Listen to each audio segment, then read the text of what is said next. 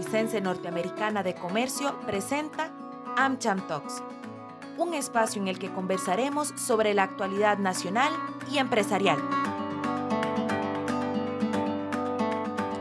Bienvenidos a nuestro programa AmCham Talks. AmCham es la cámara multisectorial más grande de Costa Rica. Contamos con 49 años de trayectoria en el país este espacio tiene como objetivo brindar información en temas de actualidad mediante conversatorios y entrevistas con diferentes invitados. Les saluda Mariam Zúñiga. Con el paso de los años, la humanidad ha creado conciencia del impacto que desencadena cada una de las acciones que realizamos, incluida la manera en que nos transportamos. Para ampliar el tema nos acompaña Ana María Sequeira, directora de Relaciones Corporativas y Sostenibilidad en Grupo Purdi, y Andrea Sangil, fundadora del Centro para la Sostenibilidad Urbana. Bienvenidas. Hola, mucho, mucho gusto, un gusto estar por acá. Hola y muchísimas gracias por la invitación. Muchísimas gracias a ustedes por acompañarnos y bueno, quisiera iniciar consultándole a Andrea qué se entiende por movilidad sostenible y por qué ha tomado relevancia en los últimos años. Eh, bueno, movilidad sostenible es básicamente un, un enfoque de planificación que lo que toma en cuenta son las, movilidad, eh, las necesidades de movilidad de las personas, la necesidad de desplazarse de punto A a punto B y lo que busca es proveer de diferentes opciones para que las personas se puedan movilizar de manera ágil, pero que también estas opciones sean limpias, sean accesibles y que en general faciliten esos procesos de movilidad, pero enfocado en las necesidades de las personas. Muchas gracias, Andrea. Ana, ¿cómo se liga la movilidad sostenible con los ODS? Muchas gracias. Bueno, en Grupo Purdi, eh, como empresa responsable, sabemos que tenemos que trabajar en temas como la movilidad. Y obviamente nuestra estrategia de sostenibilidad y de negocio sostenible está alineada con los ODS. Eh, podría mencionarles tres, cuatro ODS que nosotros estamos coordinando y trabajamos de manera alineada y son el ODS 3, el que está relacionado con la salud y bienestar. Por ejemplo, todo el tema de accidentabilidad es un tema relacionado con la movilidad en carretera y se debe abordar. El ODS 9, que estimula la industria desde procesos de innovación, y sé que más adelante vamos a hablar acerca de la innovación asociada con movilidad. El ODS 11, que apunta específicamente a ciudades más sostenibles y cómo las empresas y los diferentes stakeholders podemos trabajar para promover eh, movilidad confiable y sostenible, y obviamente esto es parte de las ciudades, y el ODS 13, que está asociado a acción por el clima, y pues ya sabemos que los medios de transporte son una de las tantas cosas que afectan todo el tema del cambio climático. Obviamente como organización nosotros también hemos establecido compromisos de negocio sostenible que están enfocados en promover soluciones de movilidad y en fomentar la conversación y ser referentes en temas de movilidad segura en Costa Rica. Muchísimas gracias, Ana. Para continuar, Andrea, ¿cuáles son los principales retos país en esta materia? Yo diría que el principal reto país es que hemos adoptado un modelo de desarrollo muy enfocado en movernos en vehículo privado, ¿verdad? Esto va muy, muy enfocado también y muy vinculado al modelo de desarrollo urbano donde de repente todo está muy lejano, ¿verdad? No, no tenemos tantas cosas cerca para las cuales podamos caminar o ir en bici y no tenemos infraestructura y opciones de movilidad que permitan que puedas escoger, ¿verdad? Y decir, no, hoy no voy a irme en carro, hoy voy a irme caminando al trabajo, por ejemplo.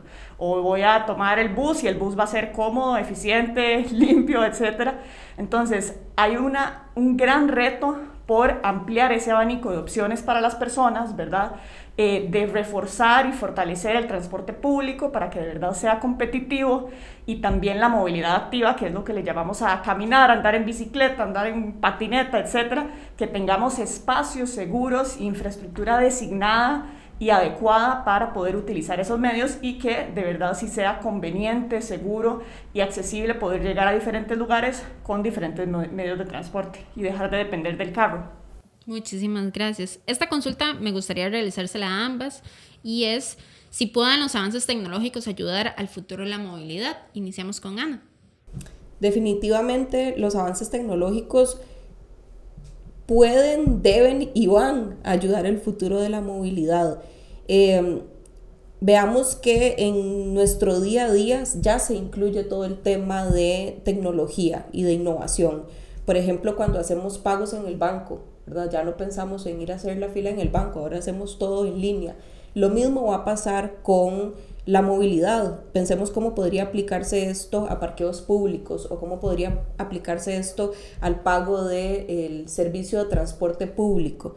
Nosotros desde Grupo Purdi tenemos más de dos años de haber creado lo que llamamos el Purdi Mobility Lab, que está enfocado en identificar soluciones de movilidad y también en promover iniciativas que puedan ejecutarse en Costa Rica y obviamente asociado a la parte del desarrollo tecnológico. Desde la unidad trabajamos áreas como investigación, experimentación, desarrollo y educación. Y tal vez aquí lo más importante es que veamos el desarrollo de la tecnología y la innovación no de manera aislada, ¿verdad? Si pensamos que esto se va a desarrollar únicamente en una industria y solo esa industria va a sacar provecho de eso, pues estamos totalmente equivocados. Aquí lo importante es que la conversación y, y el contribuir entre diferentes stakeholders se mantenga y se implemente para el desarrollo de soluciones de movilidad confiables y sostenibles. Muchísimas gracias, Ana. Andrea. Eh, yo a eso le sumaría también que a través de la tecnología lo que podemos empezar es a generar datos y cuando hablamos de movilidad tenemos que hablar de planificación basada en datos, ¿verdad? cuando tenemos datos sobre cómo se está moviendo la gente, cuánta gente se está moviendo, qué tipo de vehículo están usando, a dónde se están moviendo, a qué horas, podemos planificar más adecuadamente y atender esa demanda. Ahorita hay muy poca de esa información. Si acaso tenemos información de algunos buses, eh, no tenemos, por digamos, ausencia de un pago electrónico, no sabemos cuánta gente se está moviendo a dónde, dependemos de alguna información incompleta, ¿verdad? Em, entonces, el tener datos para la toma de decisión y para la planificación es esencial, pero también desde la perspectiva de las personas usuarias, no hay nada más bonito y práctico que tener información para tomar decisiones. Entonces, si yo sé que el bus llega en 10 minutos porque me perdí el último, tal vez entonces puedo ir y buscar dónde está la bici pública más cercana y agarrar, irme en bici y llegué antes de que el bus llegara a, la estación si me hubiera quedado, ¿verdad? Si yo tengo datos, información y tecnología para poder planificar mis, mis viajes, entonces tengo una mucho mejor experiencia, digamos, de movilidad. Entonces es súper importante utilizar esa tecnología pensando en los usos, ¿verdad? Y en los problemas que nos puede solucionar y las necesidades que tenemos hoy en día, digamos. Muchísimas gracias. ¿Pueden las empresas realizar acciones en esta materia? Y en caso de ser afirmativo, ¿por qué consideran que es importante que desde el sector privado se realicen este tipo de esfuerzos? Si gusta, iniciamos con Andrea. Definitivamente las empresas no es solo que pueden, sino que deben, ¿verdad? Eh, a final de cuentas, una ciudad es sencillamente una composición de sus diferentes partes y, actores eh, y el sector privado es uno muy importante y es el generador de demanda o uno de los generadores de demanda más grandes del país, ¿verdad? La gente tiene que movilizarse a ir a trabajar todos los días.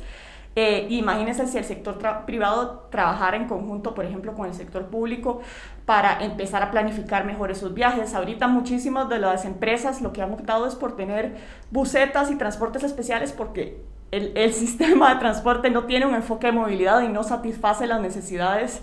A veces se planifica una zona franca o una empresa en un lugar donde no hay condiciones para poder llegar, si no es en carro, ¿verdad? Se recargan las vías.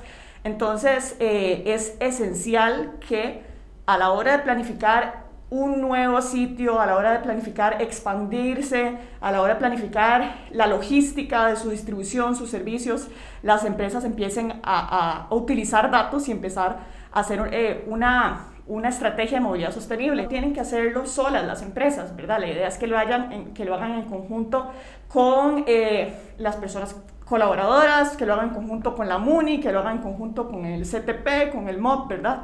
Y así entonces, de verdad, cada quien asume el rol que puede asumir, ¿verdad? Porque hay, hasta cierto lugar puede llegar la empresa, pero puede articular con otros actores para empezar a transformar este paradigma de la movilidad. No podemos dejar que todas las empresas hagan todo o que el gobierno lo haga todo. Hay que ir haciendo esas alianzas público-privadas para que de verdad esa transición hacia una movilidad sostenible se pueda acelerar. Muchísimas gracias, Andrea. Ana. Andrea, súper experta, ya dijo todo casi. no, me encanta dos cosas que dijo Andrea. Primero, que definitivamente esto tiene que trabajarse en equipo, ¿verdad? No puede ser una única empresa o no puede ser únicamente el Estado definiendo cómo se realiza la movilidad en un país, en una ciudad. Todos nos movemos, absolutamente todos nos movemos, eh, y no solo personas, también movemos cosas. Entonces es fundamental que podamos tener una conversación y trabajar en conjunto para el desarrollo de eh, planes de movilidad. Obviamente desde el sector empresarial para Grupo Purdi esto es fundamental, es parte de su conversación, es parte de su día a día. Nuestro negocio es la movilidad confiable y sostenible y pues hacemos muchísimos esfuerzos para que se pueda extender la conversación a otras empresas que eh, están tal vez empezando a revisar cómo son sus planes de movilidad. Ahora Andrea hablaba de eh, los PEMS, los programas empresariales de movilidad sostenible, y esto definitivamente ha ayudado a que la discusión se lleve más al sector privado. Tal vez para nosotras es muy fácil hablar de temas de movilidad, pero cuando se lleva a una industria o a un sector del cual no, esto no es parte de la conversación, es fundamental tener una guía o un programa que nos ayude a identificar ese tipo de eh, diagnósticos internos de movilidad de colaboradores.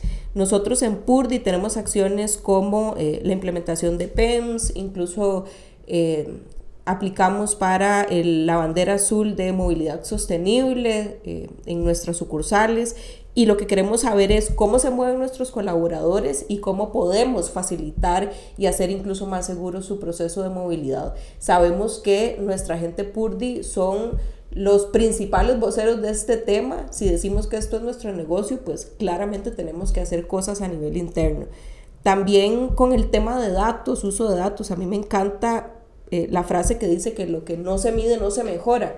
Y definitivamente eh, los datos nos permiten tomar decisiones de una manera más acertada.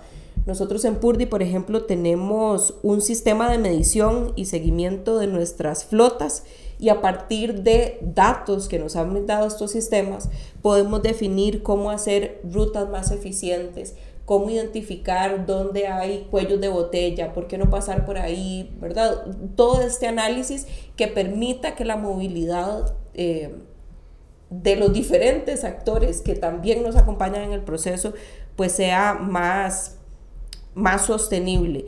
Y desde el punto de vista de conversación y educación, Purdi realiza acciones eh, que hemos enmarcado bajo el nombre de Purdi Talks, que es básicamente llevar la conversación para que el tema de movilidad se empiece a implementar en todas las empresas. Como, es como el tema de sostenibilidad, ¿verdad? De pronto pasó a ser, empezó como un tema de moda, un tema muy bonito, ya las empresas empezaron a entenderlo y después se dieron cuenta de que esto era fundamental y que es parte del negocio. Yo espero y creo que hacia eso vamos con el tema de movilidad porque independientemente de si el core de negocio es o no movilidad, todos vamos a estar involucrados en el proceso de movernos o mover nuestro producto o mover incluso nuestro servicio. Entonces, la conversación va para allá y todas las empresas van a ser parte de esto. Muchísimas gracias a ambas. ¿Consideran que el tema cobra especial interés en grupos generacionales más jóvenes ¿Y qué podemos hacer desde nuestra esfera particular para aportar a la movilidad sostenible? Empezamos con Ana. El tema de la movilidad, como les decía, no es un tema de jóvenes, es un tema de todas las personas que nos movemos en Costa Rica. Nos movemos al trabajo, movemos nuestra comida a través de aplicaciones. Entonces, definitivamente la conversación involucra a todos los diferentes actores del país. Lo que tenemos que hacer es procurar fortalecer el ecosistema de movilidad para que todas las personas, independientemente de si viajan en bus, si viajan en bicicleta, si son transeúntes, puedan verse beneficiados de una visualización y una conceptualización integral de la movilidad.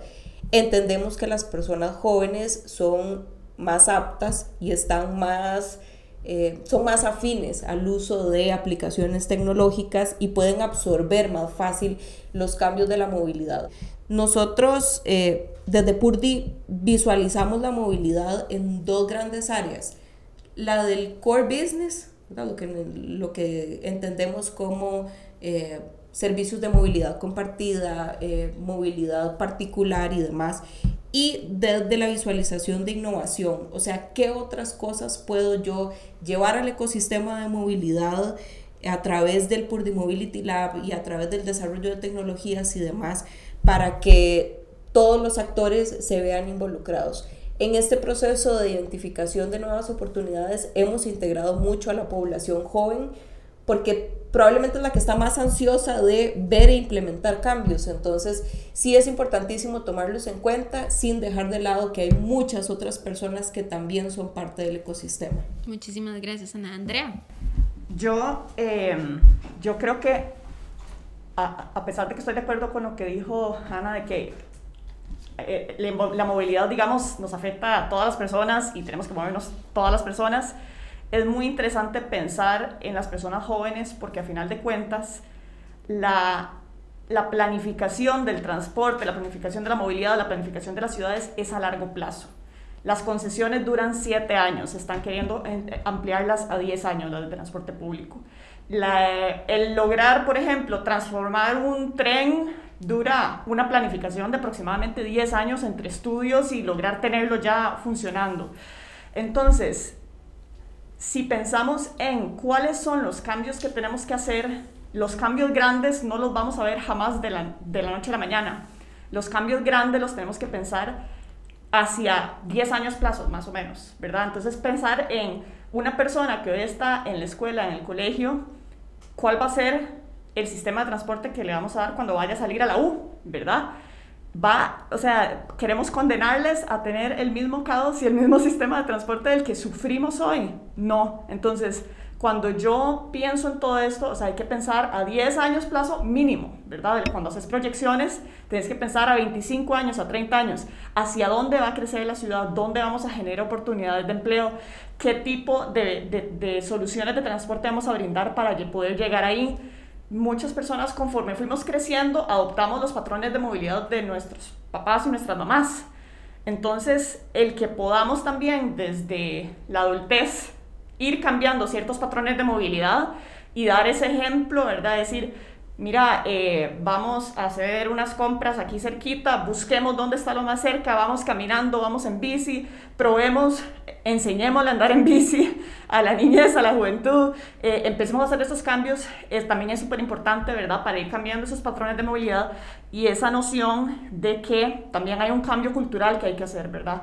De que éxito no significa eh, andar en carro, ¿verdad? Que tu meta principal cuando empezaste a trabajar no es comprar un carro. Hay jóvenes que ya es como, ¿para qué voy a sacar una licencia? Yo no quiero manejar, yo no quiero pegarme una presa.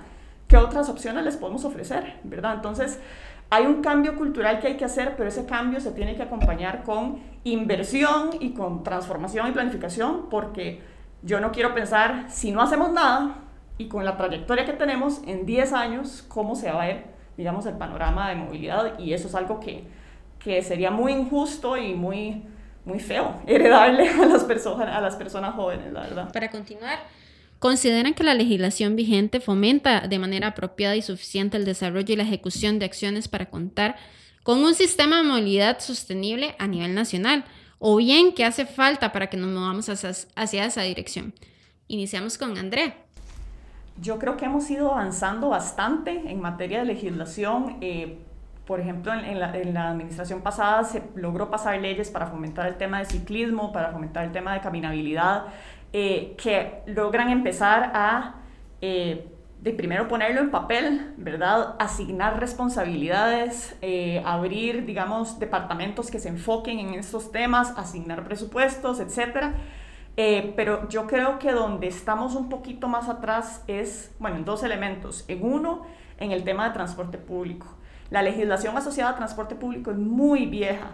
Eh, la manera en que tenemos definido el modelo de concesiones de los buses es muy amarrada, ¿verdad? De manera que tenemos un sistema que opera a costo. O sea, todos los costos que en teoría las empresas operadoras tienen se tienen que traducir a la tarifa. O sea, si quieres mejorarle la calidad del transporte, si quieres eh, actualizar las unidades, si quieres hacer unidades eléctricas, si quieres cualquier mejora, se tiene que traducir a la tarifa. Y entonces esto, esto complica mucho porque queremos tener un mejor transporte, pero no queremos que suban las tarifas para las personas porque si no ya no van a poder moverse, ¿verdad? Eh, entonces ahí hay que tener una conversación y una revisión del modelo de concesiones y tener una conversación sobre el tema de subsidios que en la mayoría de los países del mundo se, se subsidia el transporte público porque si se trabajara a costo la gente no podría usarlo porque sería muy caro. Entonces el subsidio es enfocado en las personas, en sostener el que el, transporte público pueda operar, tener buenos servicios, pero que las personas puedan pagarlo y que sea accesible. Lo que me lleva a otro par de, de mejoras que se deberían hacer, una asociada a cómo reconocemos e integramos los sistemas de transporte informal que operan en los lugares donde el transporte público o no existe o es muy deficiente y llegan a solucionar una necesidad de movilidad. Y, la solución no es erradicarlos, es empezar a identificar cuáles son, cómo se mueven, cuánta gente es, cómo podemos empezar a integrar, ¿verdad? Y a planificar adecuadamente para que de verdad sí logremos satisfacer las necesidades de las personas, pero que se pueda movilizar de manera segura, eficiente, etcétera. Y la última, pensar más allá del transporte público, las nuevas innovaciones y otros medios de movilidad en los cuales sí podemos empezar a hacer un sistema integrado en el que yo pueda escoger, ¿verdad? El tema de bicicletas públicas, que ya está empezando a incorporarse en la legislación, pero todavía le falta. El tema de scooters, ¿verdad? Movilidad compartida, que ya está por todo el mundo y aquí no hemos terminado de normarlo entonces tenemos que ir viendo hacia adelante qué es lo que viene, qué es lo que está surgiendo y qué es lo que necesitamos como país y empezar a adelantarnos y generar esa legislación, porque si no, bueno, va a suceder lo que ha pasado ahora, que todo está en la informalidad, pero opera, porque la gente se tiene que mover de alguna manera. Entonces tenemos que buscar cómo incentivar y cómo regular para que funcione de la manera que necesitamos que funcione. Muchísimas gracias, Andrea. Ana. Voy a rescatar una palabra que que mencionó Andrea varias veces en su respuesta y es conversación. Definitivamente el tema de regulación implica diálogo, capacidad de escucha, identificación, integración y sabemos que no solo el Estado es el que está encargado de esto, ni el sector privado, ni es todo el ecosistema el que tiene que trabajar en la promoción y la creación de el ecosistema de movilidad de forma integral. Nosotros desde Grupo Purdi hemos planteado la necesidad de revisar la legislación vigente, como decía Andrea actualmente, para poder integrar otros temas de movilidad que ya están en demanda. Un ejemplo de esto es el tema de la micromovilidad o movilidad de última milla, que abarca scooters, bicicletas, patinetas, peatones, movilidad compartida y cómo esto tiene que fortalecerse para que se pueda incentivar realmente la movilidad segura para las personas, porque a fin de cuentas eso es lo que necesitamos. Muchísimas gracias a ambas. Ya para finalizar, me gustaría que eh, brinden un mensaje sobre el tema a nuestros oyentes. Iniciamos con Andrea. Eh, tenemos que, como que tomar en cuenta tres principios importantes, que es el, que no tengamos que movilizarnos a la medida de lo posible, ¿verdad? El que todo esté cerquita, ir a vivir cerca de lo que necesitamos, que hayan eh, ciudades con usos mixtos, ¿verdad? Donde yo pueda trabajar cerca de donde vivo y además cerca de donde estén los supermercados, temas recreativos, etc. Eh, luego, que tengamos opciones para que cambiar mis patrones de movilidad sea fácil, ¿verdad? Que, que pueda decidir entre varias opciones y que ojalá las opciones más limpias, más sostenibles y más accesibles sean las más fáciles, ¿verdad? Y las que no son tan sostenibles, que sean las más complicadas y las que dé más pereza usar, ¿verdad? Eh, y luego mejorar lo que hay, ¿verdad? El problema es que a veces nos enfocamos en el cambio tecnológico, en el biocombustible, en la movilidad eléctrica, pero seguimos pensando en carros y los carros no son inclusivos y los carros no son sostenibles, una movilidad eléctrica no necesariamente es sostenible si excluye a la mayoría de la población, si sigue ocasionando muertes en carretera, etcétera, etcétera, etcétera. Entonces, tenemos que pensar en un enfoque de bienestar, ¿verdad? De cómo cambiamos esto para que nos dé calidad de vida y podemos ir haciendo acciones pequeñas desde un día a la semana, decidir cambiar cómo nos movemos, pasar del bus a la bici, caminar un poco más, explorar opciones y exigir, también exigir. O sea, vivimos a veces un poco resignados de que hay, eso es lo que hay, ¿verdad? Pero exigir a la municipalidad que mejore las aceras, que haga una ciclovía, eh, exigir al Ministerio de Transportes que mejore el transporte público, a las autobuseras, al CTP, es una combinación, ¿verdad? Hay cosas que podemos hacer nosotros, pero también hay que exigir que esto se mejore porque, porque es urgente que se mejore. Pero hay mucho que trabajar, entonces lo que tenemos es que ocuparnos y, y ponerle bonito para poder hacer esa transformación que nos va a beneficiar a todas las personas y a la economía del país. El país pierde como un 10% del PIB al año por el sistema que tenemos. Entonces, si queremos reactivar la economía, la movilidad es un tema completamente esencial.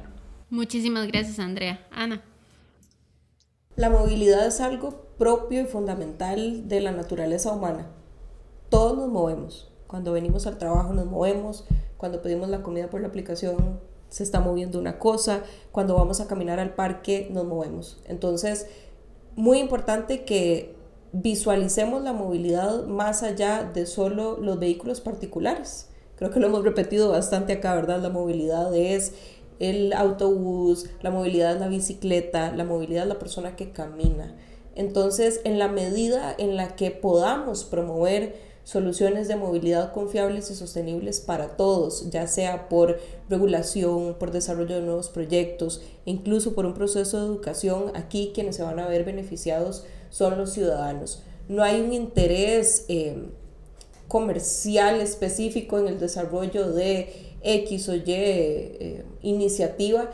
Y si se ve así, probablemente su implementación sea un fracaso, porque a fin de cuentas lo que necesitamos es que esto esté al alcance de todas las personas, esto se implemente en todas las ciudades independientemente de las condiciones que tengan, obviamente adaptado a cada uno de los lugares y por eso es que para Grupo Purdi es tan importante que podamos tener estas conversaciones. Así que muchísimas gracias por, por el espacio para poder llevar la conversación a más personas y desde el punto de vista empresarial, pues abrirle las puertas a cualquier otra empresa que esté interesada en conocer qué hacemos en términos de movilidad, cómo podemos compartir nuestras buenas prácticas.